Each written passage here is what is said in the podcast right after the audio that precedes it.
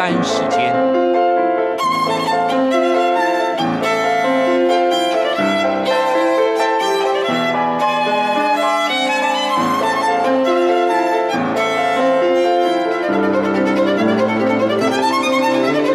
由天安门学生运动领袖王丹主讲。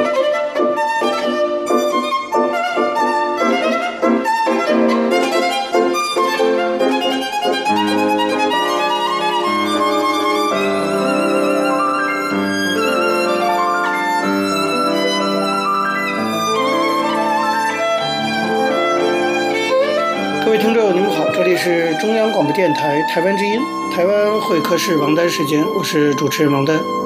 首先，我们来进行的是第一个单元，大陆时事评论。在这个单元中呢，我们来讨论一下中美关系。大家知道，最近中美之间的摩擦进一步加深啊，中美贸易战那么正在如火如荼的进行啊，大家都高度的关注中美两大强国之间现在进行的这种竞争。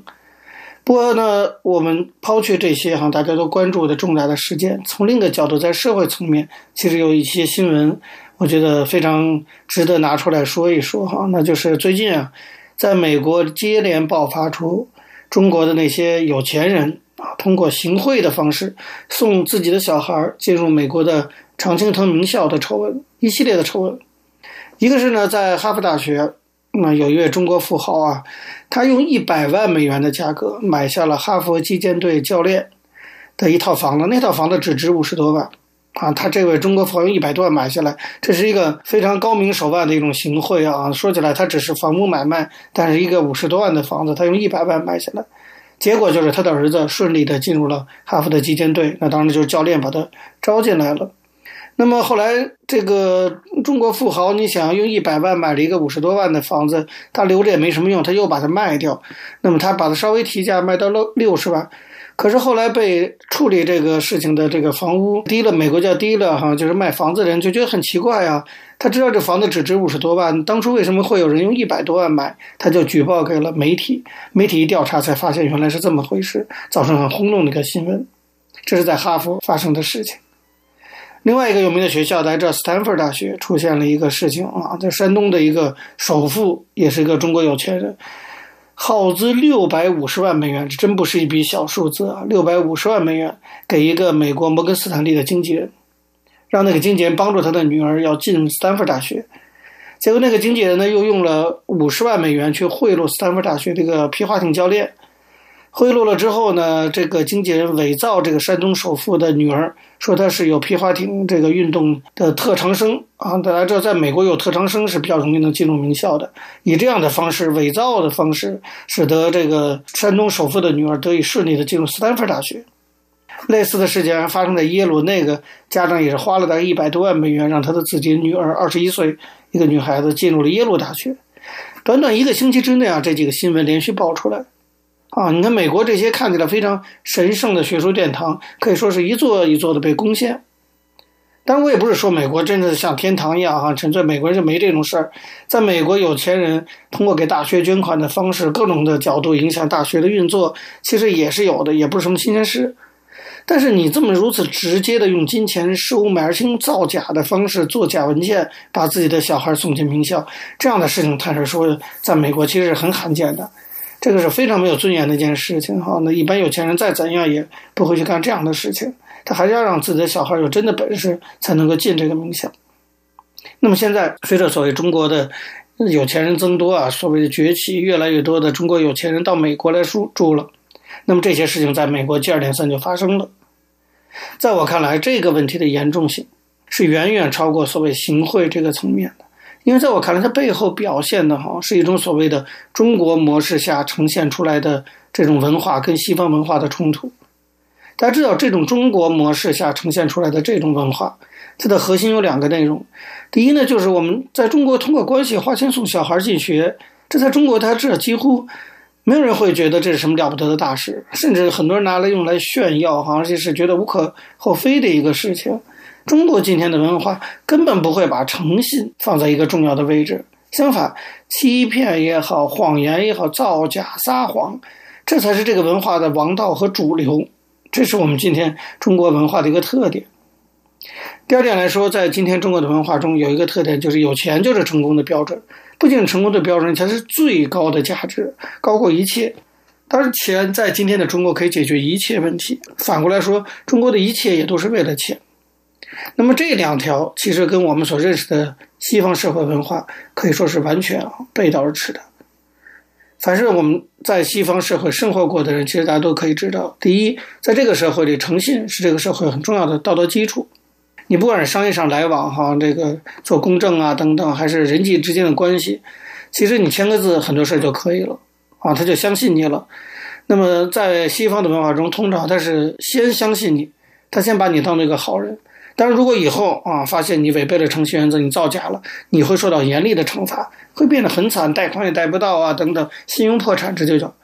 你这更可以看出来诚信在西方文化中的重要性。一方面，他。他以诚信为主，先相信你。一方面，你只要不诚信，会受到非常重的惩罚。所以，诚信是西方文化中的很重要的一个核心。可是，在中国正好相反，诚信根本被认为是一种附加值。第二点，可能是啊，由于这个宗教因素的影响，其实西方的那些非常非常有钱那些人，往往相对比较低调，不是那么猖狂啊。社会对这些人当然也是相当的尊重的，但是并不是这个社会中最受尊重的阶层。就是这种商人阶层，并不是最受尊重。那些非常伟大的那些哈运动明星，那些打篮球的明星，还有一些很有影响力的电视名嘴主持人，比如 Oprah 这些人哈，他们都比比尔盖茨这样的巨富享有更高的这种社会尊崇。这个社会并没有把就是最有钱那些人当做这个社会最厉害的这些人。所以我们显然看到，中国的这种文化跟西方这种文化是两种完全不同的文化。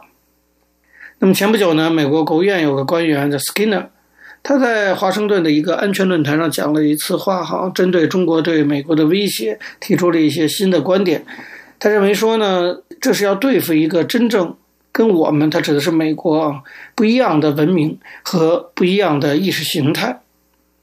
而他说，在这个之前，美国从来没有面对过这样的事情。他还透露了一个很重要的信息啊，他说现在的美国国务院呢，呃，成立了一个工作小组。试图正在准备拟定一个全面的一个中国战略，啊，目的呢就是要对付一个完全不同的文化。那么这个讲话传出来之后，哈，一些媒体就开始做一些解读，有人说美国呢正在把跟中国的竞争当作是文明的冲突。不过从我刚才引述的 Skinner 女士的一些发言上来看啊，我倒觉得她的意思大概还不是文明的冲突啊，我觉得其实她讲的应该是文化的冲突。换句话说。就是美国呢，它已经开始有一些像国务院这样级别的机构和一些高级官员，他们不仅仅是把中美之间的竞争停留在贸易冲突啊、地缘政治啊，甚至都不仅仅停留在意识形态这种对立上，他们已经开始试图从一个更宏大的一个视野啊，从这种文化对立的角度去看待中美之间的冲突。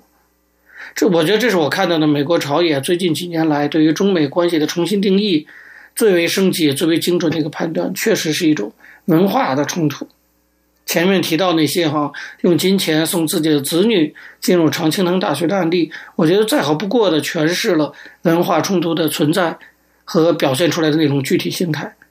因为在中国，正是以金钱开道，向民主社会去渗透一些掺杂了传统文化。和中共红色集权文化混合出来这种杂交的新文化，包括这种文化中的观念、思维方式、手法、伦理价值等等，这才是今天的中共对民主社会、对人类文明形成的最严重的、最核心的威胁。各位听众，由于时间关系，讲到这里，我们休息一下，马上回来进行下一个单元。我曾经问个不休，你何时跟我走，可你却总是笑我一无所有。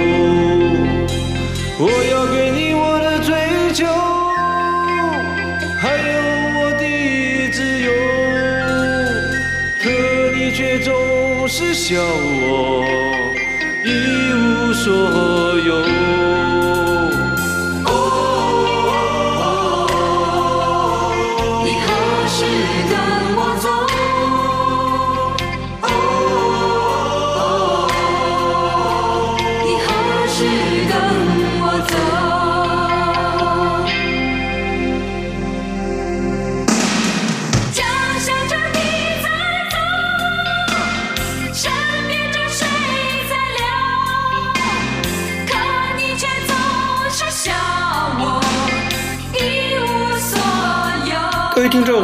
这里是中央广播电台台湾之音，台湾会客室王丹时间，我是主持人王丹。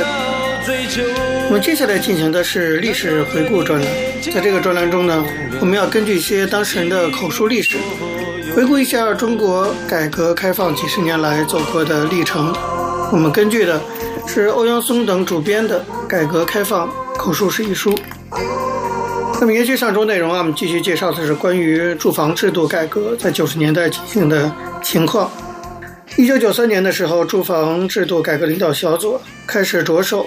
关于深化城镇住房制度改革的决定草案及有关配套文件的起草工作。那个时候的国家体改委副主任兼住房改革领导小组的副组长叫刘志峰，他具体负责起草工作。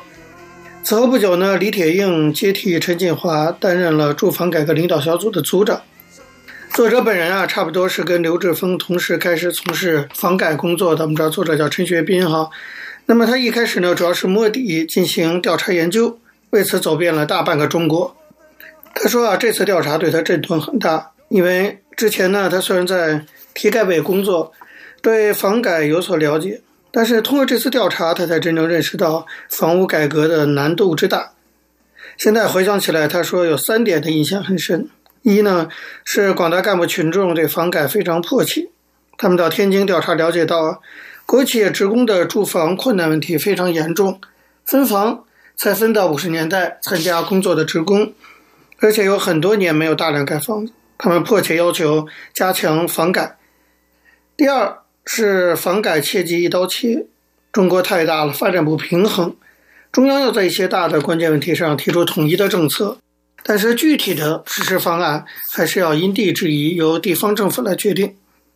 他们在北京调查的时候，北京市的副市长张百发就曾经说过，不管什么地方的经验到北京都不好使，北京是中央党政军所在地，这地方一出问题，问题就大了。第三呢？是房改方案一定要有可操作性，各地房改工作人员纷纷的都向他们诉苦，说房改搞了十几年，走走停停，总是推不开，不能埋怨他们。问题是上面一些重要的政策只有原则规定，而没有具体办法，这让下面做具体工作的人无所适从。住房改革领导小组经过广泛调查研究，多次征求有关部门和各地方意见。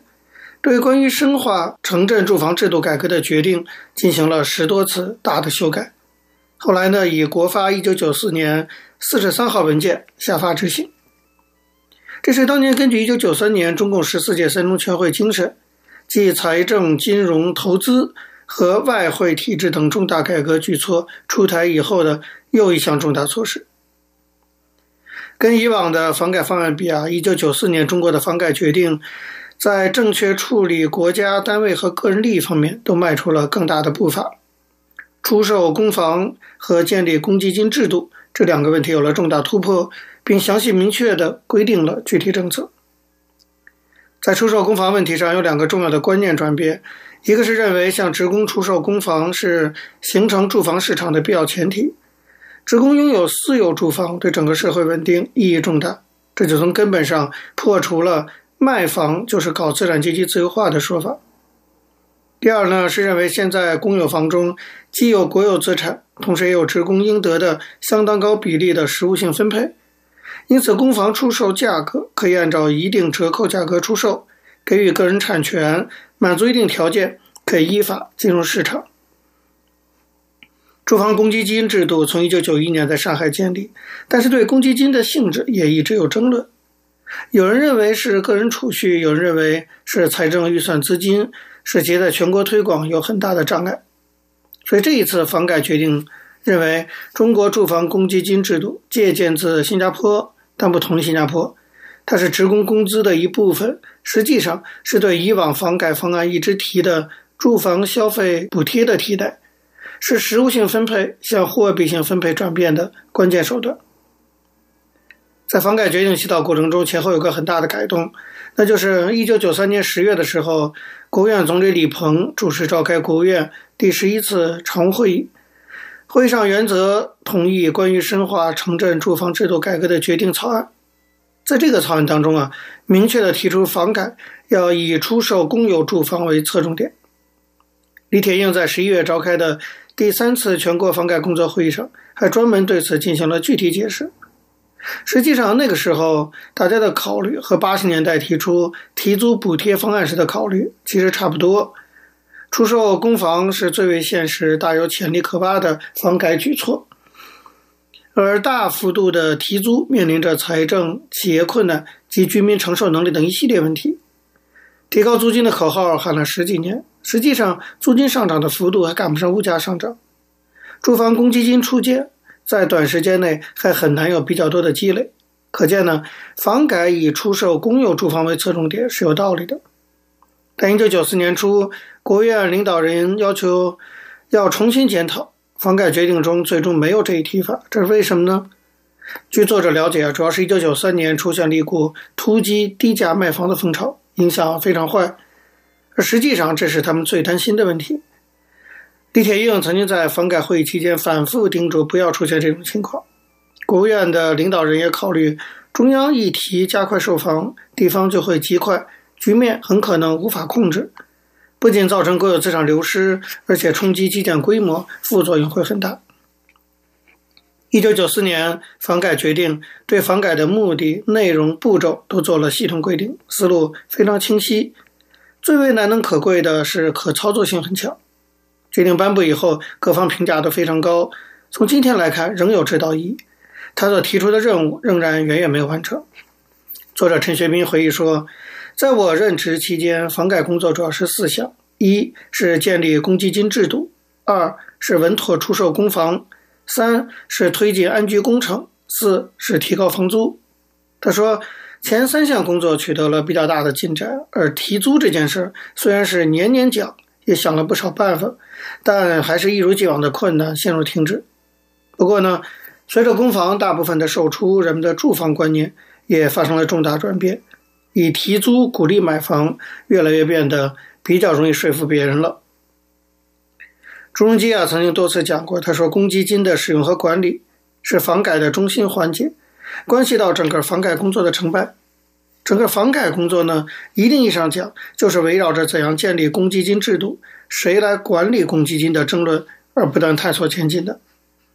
尽管国内外专家有的不赞成，也有个别部门的领导也不赞成，但是公积金制度表现出强大的生命力，因为广大职工赞成，各级政府支持。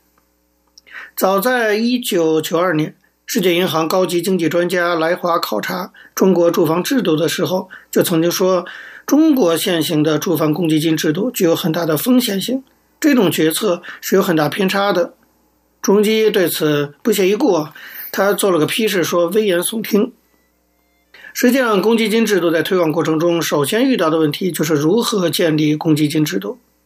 按照规定，职工个人拿工资总额的百分之五缴纳公积金。国家和单位也拿百分之五。当时财政困难，企业也很困难，各方对能不能普遍建立公积金制度心存疑虑。一九九三年，房改工作领导小组到财政部协商，财政部领导就表示财政非常吃紧，年年赤字，真是拿不出钱来搞公积金，公积金制度暂时建不起来。因为有这些不同意见呢，所以决定在全国普遍建立公积金制度。酝酿了八个月，才正式写进一九九四年的房改决定。可见啊，这样的改革步骤真的是来之不易的。各位听众，由于时间关系，讲到这里，我们休息一下，马上回来进行下一个单元。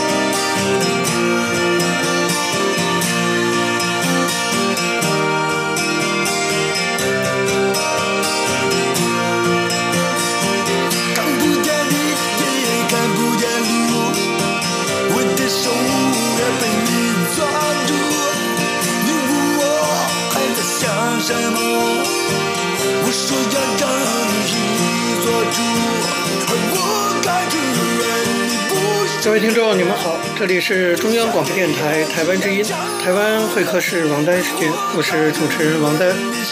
从今天的台湾经验专栏开始啊，我们要向大家介绍的是一位台湾重要的政治人物，原高雄市市长陈菊。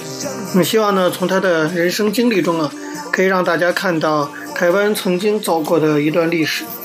我们依据的是张丽佳写的《台湾菊艺术》。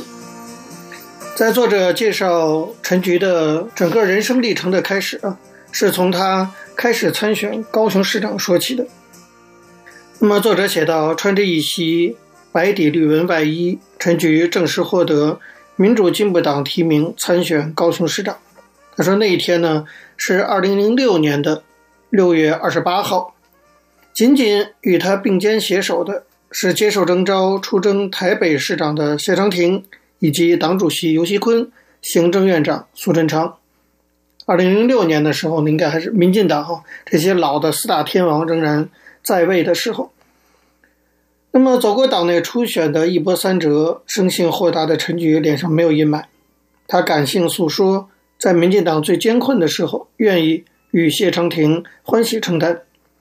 陈菊说：“北高两市都由创党党员参选，代表民主进步党长久以来始终坚持清廉、勤政、爱乡土的创党价值。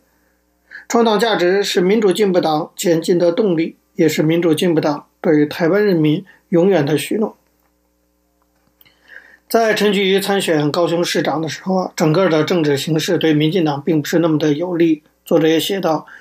飘摇民进党形象的最新的导火线呢，是原本与这个政党没有太多关联的总统亲家赵玉柱以及女婿赵建明，以他们卷入台开一案的事件为开端，仿佛打开了一个潘多拉的匣子。政治风暴不断的向上扩大，进而重创了当时的总统陈水扁的声誉和民进党的声誉。在二零零六年的时候，陈水扁总统与民进党的民调不断的往下探底，在陈局的选区高雄，民进党的支持度创下了百分之二十的新低，仅有国民党的一半。在这种情况下，陈菊担起了重任。他说：“知我者谓我心忧，不知我者谓我何求。”那么对陈菊而言呢，民主理想与清廉不是靠选举的口号，而是长久以来守护的价值与信仰。然而绿营支持者信心备受挫折的那个时候，即便是像陈菊这样的人，也难以幸免于所谓的流言的攻击。参加选举，我们知道，尤其在台湾的选举中啊，这样的流言攻击是非常多的。似乎看不到尽头的更大考验，就是与民进党渐行渐远的前主席施明德。当时呢，大动作发起了倒扁运动，就是我们后来都很熟悉的红衫军运动。那么，共同经历过高雄美丽岛事件的政治黑牢陈菊，对这位老大哥施明德的革命情谊，应该说是永远不变的。但是他认为，那个时候的台湾是不需要用革命的方式的，但不赞成施明德将拉下陈水扁当成做一场革命。因为多年来，他们共同打拼的就是挑战国民党高压的集权制度，催生台湾的民主，而不是说要在这块土地上制造更大的仇恨。这是当时陈菊的看法。然而，他也站出来苦劝当时民进党的公职，说不要带着群众去反制施明德。陈菊认为，民众有愤怒的权利，让民众有权利表达愤怒，正是我们当年就算坐牢也要坚持的目标。民进党现在要反省，就应该从坦然面对民众的愤怒开始。从这句话也看得出来，陈菊在民进党内始终是相当理性的一位政治人物。那个时候呢，应该说是民进党非常艰难的一个时刻，也是陈菊呢必须再一次展现他的勇气与智慧的时刻。或许面对严酷的考验与挑战呀，作者认为原本就是陈菊生命的常态，只是说年代跟场景不断的转换而已。作者写道：“如今被昵称为‘菊姐’的她，仿佛回到了还是阿菊的那个十九岁的午后，徘徊红楼附近西门町电影街的一家书店里，看似青春无忧，其实并不是在享受休闲的时光。还在世新大学念书的陈菊，已经是党外省议员郭雨欣的秘书，正在焦急地等待着日本友人三宅清子的出现。”作者回忆说。确定没有被跟踪，他们交换了一个眼神，迅速走出门外。借着拥挤人潮的掩护，陈菊保管的政治犯资料，在路人不知不觉之中转到三宅亲自手里，随即辗转送往国外的人权团体。那是批评国民党就会被特务监视逮捕、关入黑牢、拷打、摧残的年代。两个国籍不同的女子冒着政治风险，联手救援台湾政治犯，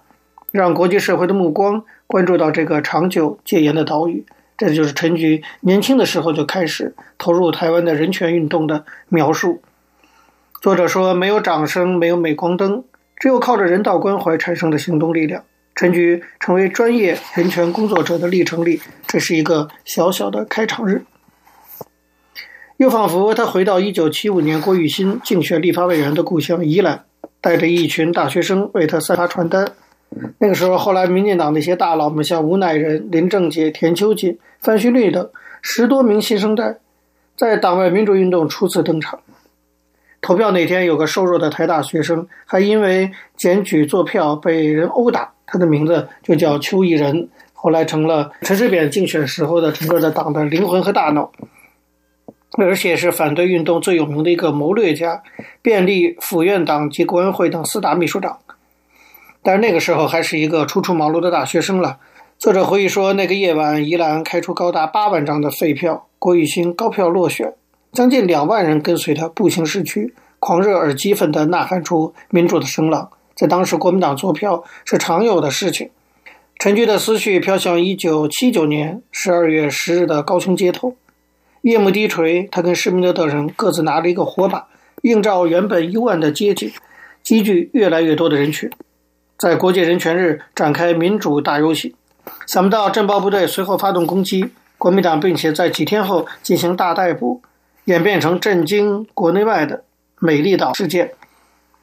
后来陈菊被逮捕，在新店安坑的调查处，他历经了三个月的侦讯，被恐吓必定判处死刑，逼迫他写下遗书。回忆起这段往事啊，陈菊常常觉得他的心被再度的刺痛起来。那时候种种的酷刑将人的尊严与生命践踏碎裂，但是他咬咬牙，将自己的一片片捡起来，又拼了回去。在美丽岛军法大审中，陈菊被判刑十二年，后来坐牢六年又两个月才被释放。他曾经看到一九八六年二月的自己刚刚出狱，台湾人权促进会为他举办欢迎会，想要自己搭火车回宜兰老家，他却在火车站的新建筑之前一度茫然不知所措。那个时候的陈菊啊，在整个台湾党外运动的历史中是相当具有代表性的一个人物。他的迷惘其实也代表了当时反对运动的迷惘，所以我们也才来向大家介绍这位政治人物的一生。那么从下周开始呢，我们慢慢的让大家认识陈菊这个人物，认识台湾的这一段历史。好，各位听众，由于节目时间的关系，今天的台湾会客室王丹时间到这边结束了，非常感谢您的收听。如果各位听众对我们的节目有任何的指教，可以写信到台湾台北市北安路五十五号王丹收，或者发电子邮件信箱到八九六四 @rti 大 org 大 tw 给我。我是王丹，下次同一时间再见。没有烟抽的日子，没有烟抽的日子，我总不在你身